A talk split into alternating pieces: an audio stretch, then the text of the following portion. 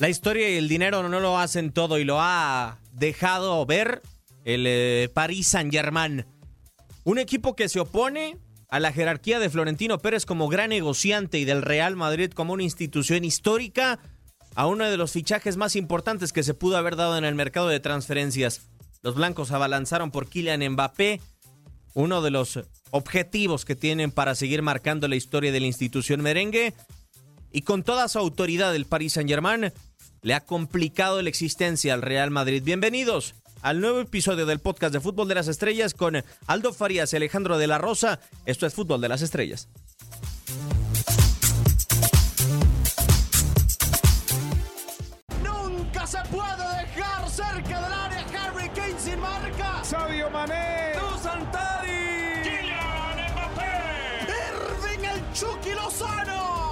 Pasión por el rodar de un balón nos lleva a España, Italia, Inglaterra y otras canchas del viejo continente. Toda la información del fútbol internacional está en Fútbol de las Estrellas.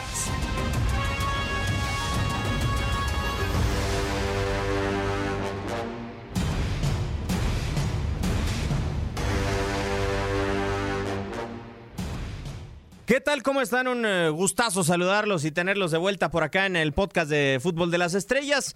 Una emisión que parece una más cuando la verdad es que de lo que vamos a hablar es una ocasión muy, muy especial lo que se ha dado en este mercado de contrataciones. Quien le saluda en este micrófono, Diego Peña. Hace un año estaba cerrando el mercado de contrataciones y teníamos a Alex de la Rosa junto con Marco Cancino. Hoy volvemos a tener al señor Alex de la Rosa. Alex, hace un año me tachabas de loco porque creía que el mercado de fichajes del Barcelona había sido bueno. Hoy, ¿qué piensas de que un equipo llegue con 200 millones de euros por un futbolista y el otro le diga, no, guárdatelo si quieres, yo prefiero tener a mi futbolista. ¿Cómo andas, Alex? Bienvenido. ¿Qué pasa, Diego? Fuerte abrazo, fuerte abrazo. No sé quién está más loco, ¿no? Si el Madrid queriendo desembolsar 200 millones por un futbolista que el próximo año queda libre, o el Paris Saint-Germain desechando esos 200 millones por un futbolista que el próximo año se le va libre. Increíble el mercado más loco que yo recuerde en la historia post pandemia, además. Si le añadimos todavía ese particular hecho, es una locura lo que hemos visto y lo del Barça ya lo platicaremos en otra ocasión, pero puede hacer un tratado, una maestría de cómo administrar los recursos de un club. qué, escándalo y qué desastre lo del Fútbol Club Barcelona. ¿eh? Lamentablemente, el eh, equipo de Joan Laporta que iba a salvar el barco y demás, pero al final no se da. Aldo Farías, parte de la banda podcastera que podemos eh, disfrutar en esta ocasión en Fútbol de las Estrellas. Ya te toca coincidir de vez en cuando con, con Alex en línea de cuatro, también en la pelota al que sabe y demás. ¿Cómo andas, Aldo? Un placer saludarte. ¿Tú te acuerdas que algún dirigente le haya dicho no a un tipo como Florentino Pérez que se la sabe de todas, todas? ¿Cómo andas, Aldo? Diego, Alex, muy bien, gusto saludarlos a ustedes, a toda la gente que nos está escuchando. Eh, no recuerdo a alguien ponérsela tan difícil a Florentino como se la ha puesto el Paris Saint Germain en el caso de Mbappé. A ver, eh, creo que ya desde hace algunos años el Real Madrid y otros equipos poderosos de toda la vida entendieron que ya la pelea estaba más disputada, que ya no eran los únicos ricos de la colonia o del vecindario, que ya había llegado dinero que usualmente no se metía en el fútbol, ya estaba dentro del fútbol y es el día de hoy lo, lo que tenemos. Lo que hizo Florentino en su momento con aquella aquel grupo llamado Los Galácticos, pues es muy similar a lo que hoy está haciendo el Paris Saint Germain, todavía más grande, pero es similar, es el mismo concepto, juntar a algunos o a la mayoría de los mejores jugadores del mundo en un solo equipo. Sí, totalmente de acuerdo. Muy, muy similar con Ramos, con Mbappé, con Messi, con Neymar y sobre todo aguantando este tipo de cañonazos. A ver, recapitulando el proceso de una semana que vivimos fugaz, Alex, llega eh, Florentino con 160 millones de euros. Uno si piensa 160 millones de euros por Mbappé, a, a, mí me parece hasta cierto punto poco. Le jugó al vivo desde tu punto de vista y ahí comienza eh, esta debacle, esta negociación tan dura con el Paris Saint Germain al decir, pues te doy 160 si los quieres o en un año el futbolista llega libre. Ah, a ver, Diego, este, 160, sí, bueno, eh, entendiendo que el París pagó 220, 222 por Neymar, parecería poco, ¿no? Por un tipo que es el futuro, o a eso apostamos que lo sea, Sí. pero, pero insisto, es post pandemia y el mercado se ha caído un poquito. O sea, hoy es raro que alguien te ofrezca 160, 180, 200 por alguien. Sí le jugó al listo, obviamente en cualquier negociación el que trata de comprar arranca abajo, ¿no? Entendiendo que el que vende te va a tratar de subir esa cantidad, pero tampoco se me hacía risible, risible se me hubiera hecho, no sé, 80, 100, ahí sí te mueres de la risa, pero 160 y era una cantidad importante y más porque, insisto, Kylian Mbappé queda libre la próxima temporada y ahí el Paris Saint-Germain no le va a sacar nada a su gran figura. Tampoco es que necesite o le haga falta mucho el dinero, ¿no? Este, pero pero no me parecía tan tan despreciable la cantidad por los tiempos que estamos viviendo por el tema del Real Madrid, bueno, eh, vimos todo lo del tema de la Superliga para, para recibir y para tener más ingresos, me parece que Florentino y el Madrid se hicieron un, un esfuerzo importante para tratar de hacerse de Mbappé desde esta temporada. Este, no, no, no me pareció tan risible, ¿eh? Y, y yo creo que Florentino, y es el tema y por cómo ha cambiado, ¿no? El tiempo, antes el Real Madrid daba un golpe sobre la mesa, en la era de los Galácticos decía quiero a este, y sabías que tarde o temprano y era cuestión de días para que ese llegara al Bernabéu. Pues resulta que ahora llegó alguien más guapo, llegó alguien con más lana y pues ya no va por el tema dinero. Hay otro que quiere ganar también en lo deportivo títulos y no nada más Florentino. Pero, por ejemplo, di- digo, a mí se me hace hasta cierto punto poco y voy a justificar por qué dije poco, porque llegó el Chelsea con, con 130 por Lukaku, ¿no? Que también por el belga se me hace demasiado, 130. Por eso 30 entre Lukaku y, Mbappé a mí me parecía poco. Pero la verdad, Aldo, es que no sé qué tenga esta directiva del Paris Saint Germain que se la puso tan difícil, porque ya Florentino había negociado en algún momento con, con personas también de mucho dinero. O sea, por ejemplo, los Glazer, que son los dueños de Tampa Bay Buccaneers, y también los dueños del Manchester United, pues se tuvieron que doblar al momento de que llegó con sus 96 eh, por Cristiano Ronaldo. Yo creo, yo creo que hay, varias cosas, eh, Diego. La primera es que, eh, a ver, ¿cómo puedo explicar esto? Aquí, en el, en el caso de los dueños del Paris Saint Germain, creo que hay, hay una obsesión de por medio que es ganar la Champions. Es decir, la única manera en la que su gran proyecto puede tener sentido es ganando una Champions. Porque eh, porque a pesar de no ser un club tan viejo, la liga no es tanto lo de ellos. Y con todo y que la perdieron en este último torneo, eh, no es la liga, es la Champions. Y yo creo que en su cálculo, Diego, por más del equipo que sea, ellos en su cálculo tienen que van a ganar la Champions con Mbappé y con Messi. O sea, yo creo, yo creo que mm, si tú sumas a Messi y se va Mbappé, te quedas similar. Eso es lo que pienso.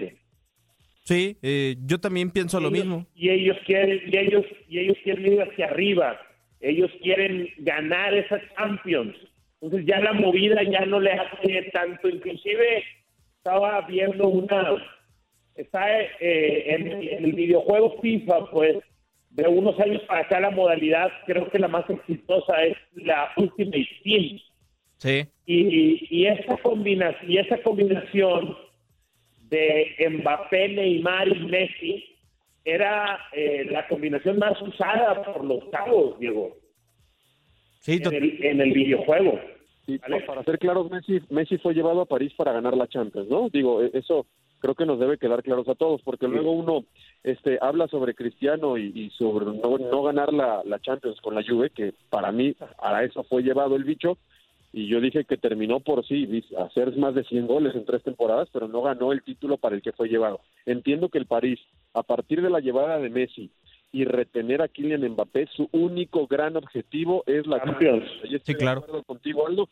Messi no fue llevado para hacer 300, 400 o 500 goles a París y ganar la liga todos los años. Fue llevado para ganar la Champions. Y eso es lo que tendremos que medir también de Messi, de Mbappé y de Neymar, sobre todo este año. ¿eh?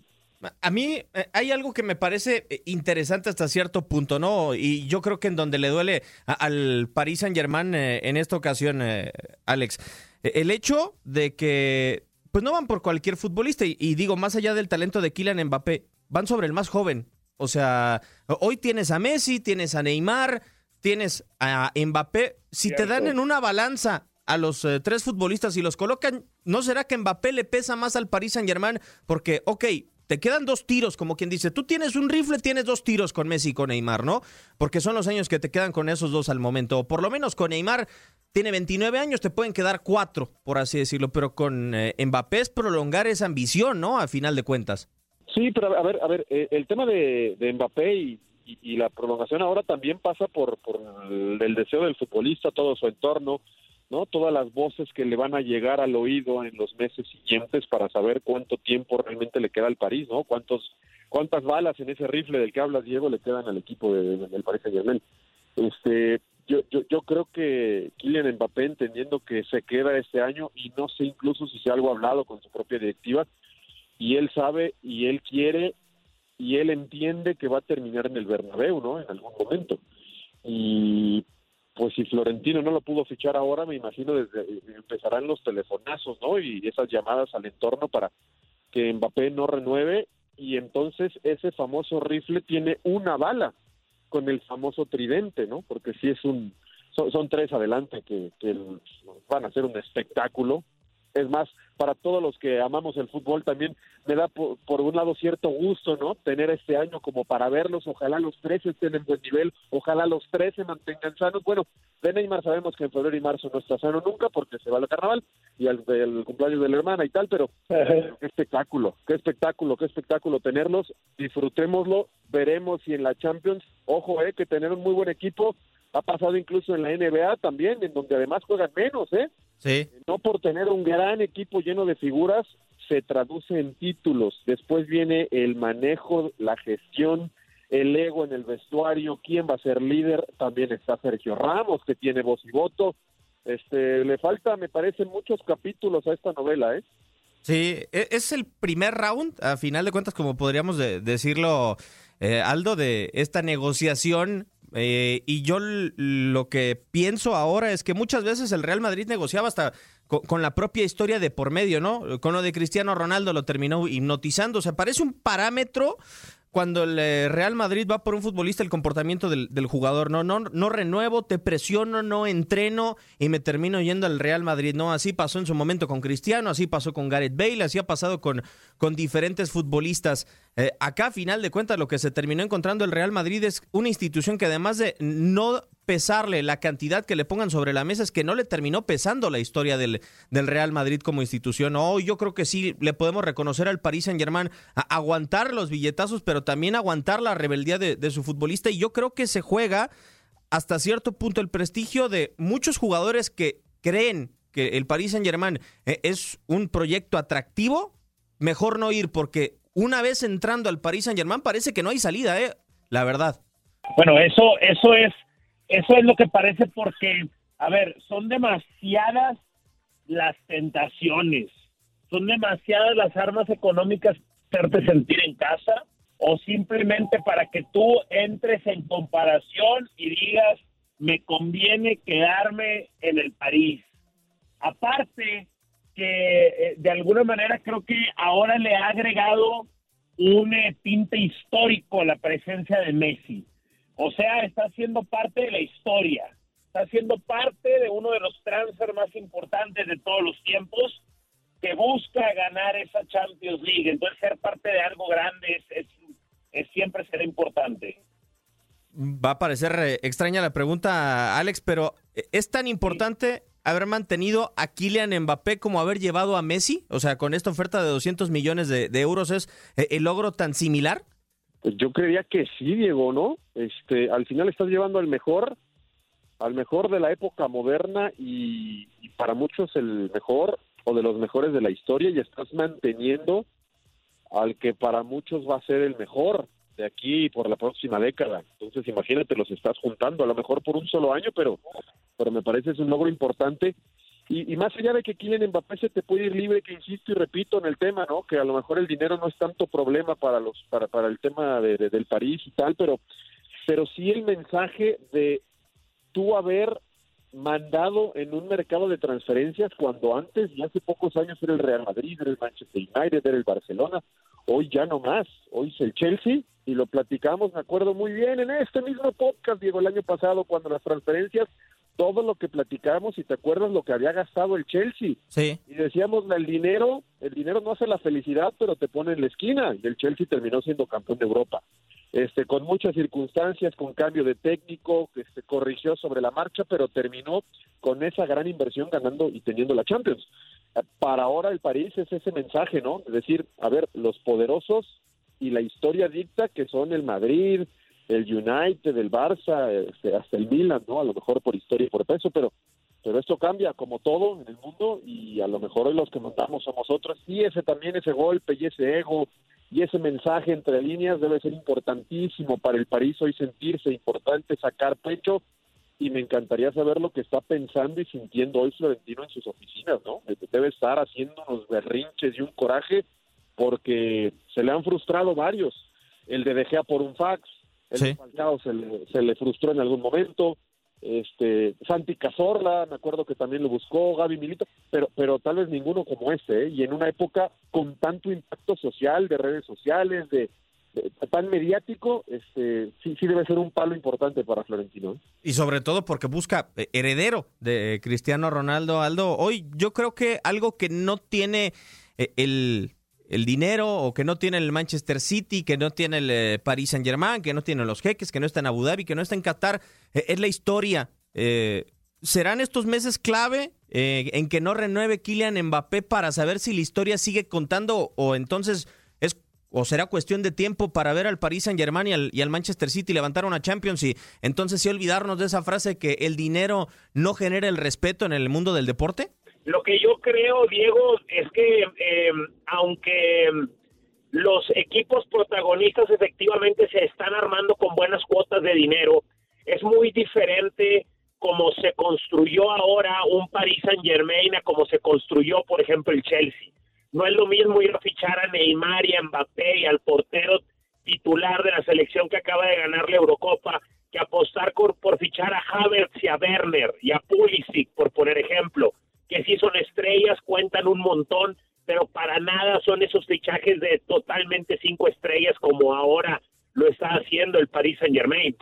A mí, la verdad, no me gusta mucho el fenómeno de los equipos, Diego. No me gusta tanto. Eh, obviamente necesitas dinero para competir ante las grandes instituciones, pero creo que hay formas tal vez menos agresivas o menos descaradas de formar un equipo contendiente. Sé que no es el estilo del Paris Saint Germain y esa diversidad de estilos y de formaciones y de valores inclusive, pues es lo que hace que se ponga bueno el, el, asunto. Sí, pare- parece que el Paris Saint Germain, eh, Alex nos acaba de mandar un mensaje, nos ha mandado un mensaje en los últimos eh, meses de o nos ames o nos, o nos odias. No sé, eh, a ver, quiero recapitular un poco de las palabras de Florentino Pérez en aquella eh, emisión histórica en el chiringuito cuando se va y se para, habla de la Superliga en donde supuestamente estaban arruinados. Hoy han sacado 200 millones de euros a relucir, creo que no están tan arruinados. eh, en donde decía, el Real Madrid tiene que cambiar y hoy 200 millones de euros no le alcanzaron. ¿Crees que los equipos importantes que no tienen el flujo de dinero de los petrodólares de Qatar, de Abu Dhabi, de el petróleo ruso, como lo es el Chelsea, tengan que cambiar su modelo de gestión? Digo, el Real Madrid en los últimos años para acá ha ido a Brasil dos veces, fue por Rodrigo, fue por Vinicius, fue por eh, apostar a las perlas que estos grandes equipos no ven o los que tienen dinero como equipos estados no ven. ¿Crees que grandes instituciones le tengan que apostar a eso ahora? El tema es cómo y en dónde, ¿no? Sí. Eh, pareciera que, que los Rodrigo y Vinicius, más allá de que este último tiene destellos y lapsos en donde dices, ah, mira, este, levanta la mano y puede ser el gran futuro del Real Madrid y después desaparece y ni siquiera es titular. Hoy Vinicius está lejísimos de los Haaland, los Mbappé, ¿no? Eh, De, de acuerdo al, al potencial y a la proyección que les vemos hacia futuro. Y si nos metemos un, y nos echamos un clavado a la cantera, pues se complica aún más la cosa, ¿no? ¿Quién, cómo y cuándo? Este, hoy, por ejemplo, Camavinga, un tipo de 18 años, sí, pero lo vas a tener que esperar dos o tres años. No lo puedes tirar de una a tratar de corregir lo viejo que se te está haciendo esa zona de la cancha, ¿no? En la, en la mitad. Entonces, eh, ok, das un volantazo, ¿no? Un golpe de timón, hacia dónde nos dirigimos, no podemos competir con dinero por las grandes figuras que están en el mercado o en la vitrina o que están de moda, pero, pero entonces, ¿hacia dónde y cómo compites, no? Sí me parece que van a tener que buscar este, más bien ciertos factores para generar más ingresos, tal vez cuidar más lo que ingresa, porque también los, los equipos importantes históricos derrochaban, iban, venían, gastaban, daban golpes sobre la mesa, tiros al aire, contrataban Jonathan Woodgate, uy, de eso nos podemos, Diogo, nos podemos ir con tantos y tantos en el que el Madrid este, dejaba en la en el escritorio del rival 20, 30, 40, 50 millones y terminaban por no servir.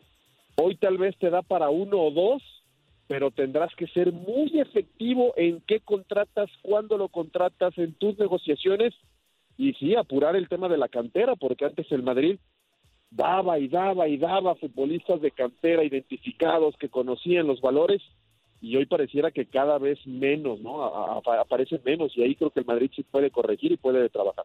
Debería de, trabajarlo si no tiene el, flujo que van a tener estos equipos estado. Ya prácticamente nos estamos despidiendo de Fútbol de las Estrellas. Aldo, parte de la banda podcastera, muchísimas gracias por tu tiempo. Ojalá que se siga repitiendo pronto por acá en Fútbol de las Estrellas. No, encantado, Diego. Invítame, invítanos cuando gustes. Ya sabes, aquí nos escuchamos en el podcast. Ojalá que sí. Hagas el teléfono, pinche Aldo. La guardó todo el podcast. Listo. Alex, muchísimas gracias también. Teníamos, ¿qué? Seis, siete meses que no nos escuchamos. Ojalá que se pueda repetir eh, pronto en este podcast de Fútbol de las Estrellas. Sí, ojalá, ojalá, a tus órdenes, Diego, cuando gusten. Y mira, para la gente del Madrid que se ha quedado triste por lo de Mbappé, este, en, en la acera de enfrente estaban Messi, Neymar y Suárez hace algunos años, y hoy están de Young, Bright, White y Memphis Depay, así que este, podría estar peor el asunto, este, pero, pero el Barça lo ha hecho mal, pero mal en los últimos años. No va tan mal el Real Madrid. Mira que yo soy uno de esos que, que tienen una lágrima rodando por la mejilla en estos instantes, pero me conformo con haber visto lo de Grisman, ¿eh? La verdad. Digo, no estamos tan mal. Es cuando volteas y ves al vecino, dices, pues bueno, eh, afortunadamente no estamos así. Sí, no, de acuerdo, de acuerdo. Qué cosa, ¿eh? Qué cosa. Hay unos que se superan y, eso que tuvimos, ¿no? Como políticos, campaña de, promesas y promesas y, y, estuvieron lejísimos de cumplir. De acuerdo, totalmente. Así el podcast de Fútbol de las Estrellas en una emisión más en todas las plataformas de TUDN Radio.